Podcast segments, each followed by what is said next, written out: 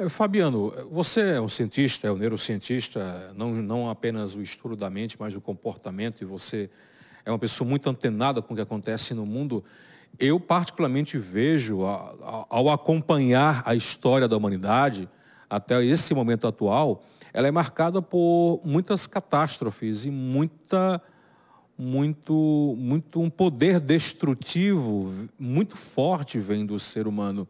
E aí a gente questiona, será que ainda há uma salvação para a humanidade? Será que há uma perspectiva de uma humanidade melhor daqui a alguns anos? Ou, por esse olhar da neurociência, a humanidade está fadada realmente a, a se autodestruir? Mas, a princípio, eu acredito sim num declínio da população.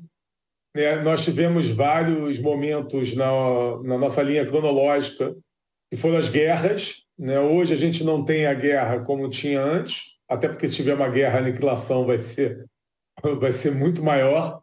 É, já estamos vivendo uma guerra hoje, Rússia e Ucrânia, e sabemos que eles evitam os excessos, existe um controle ali para não ter o uso de bomba nuclear.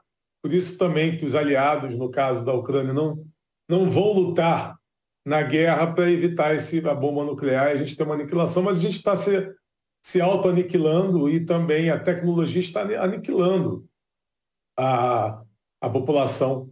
Então, desde 1970 para cá, o, o, QI humano, que é o QI é um coeficiente de inteligência, ele vem diminuindo por causa do avanço da tecnologia. Com a rede social ele vem diminuindo mais. E é justamente o QI que desenvolvia o que nos diferenciou das demais espécies, que fez com que a gente evoluísse como Homo sapiens, e é a evolução da inteligência da região frontal do cérebro. E a gente começou o declínio em relação a essa evolução. E hoje a gente está vendo aí uma parte, uma massa muito grande que está sendo manipulada e essa massa ela está tendo prejuízos, é uma massa já com prejuízos intelectuais, por isso que tem atitudes incoerentes, atitudes que muitos que que acabam por ter mais estudo ou uma inteligência mais bem apurada não compreender e seguem essa massa, né? Como aquele artista que fala besteiras e que tem milhões de seguidores e todos seguem ele, e aquele intelectual que fala coisas inteligentíssimas e tem pouquíssimos seguidores. Isso é um reflexo da nossa sociedade mundial, não só brasileira.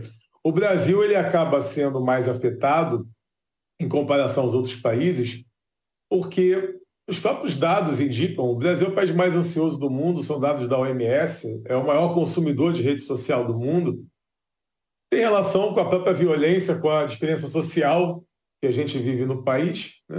Eu nasci no Rio de Janeiro, tenho 41 anos de idade, eu nunca vi o Brasil melhorar, ele só veio a declinar ao longo dos anos e está indo um declínio maior ainda agora, de uma forma que a gente nota. Né? O Rio de Janeiro, por exemplo, que é a cidade que eu nasci e cresci, ela está, para mim, uma das piores cidades hoje em termos de violência, em termos de sujeira, em termos de, de condição social, chegou a um nível absurdo. E isso aumenta a ansiedade da pessoa e faz com que a pessoa acaba consumindo mais ainda a rede social. Também tem relação com a própria nutrição, tem relação com o que a gente come relação com governos que não, não fiscalizam os seus alimentos da maneira correta, como tem que ser. Posso citar o um exemplo, né? eu estou aqui na Europa, eu sei que os produtos alimentícios são muito mais bem fiscalizados aqui do que no Brasil. Você, no Brasil tem muito mais agrotóxicos e outras, e outras substâncias que não são boas para o organismo humano. Então, assim, tem várias situações que estão fazendo com que a gente esteja chegando num estado que a gente está. Aí vem uma Covid para poder atrapalhar mais ainda, uma Covid que tem responsabilidade de um precursor que não se autoacusou como responsável e também não ajudou a resolver a situação da maneira que deveria.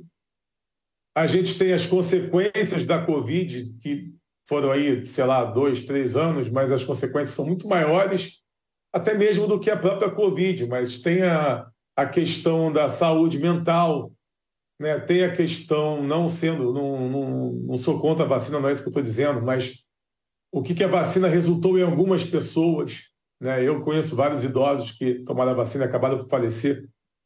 Então, olha quantas consequências tivemos em relação a questões políticas por causa da Covid, a esse estresse político que a gente viveu por causa da Covid também, né? e as consequências para a saúde mental, que já estava afetada e hoje está mais afetada ainda. Reflexo disso, a resposta disso é aumento de número de pessoas com TDAH, aumento de número de pessoas com autismo, aumento de número de pessoas com transtornos de personalidade dramática, entre elas borderline, histriônico, né, é, é narcisista também. Né. Isso são dados que eu posso dizer com base em diversos psicólogos, psiquiatras, neuropsicólogos que eu trabalho todos os dias e que eles me passam relatórios e confirmam o que eu estou dizendo aqui agora. E eu, como neurocientista e PhD, ao título que me confere, posso afirmar desse aumento de pessoas com problemas na saúde mental.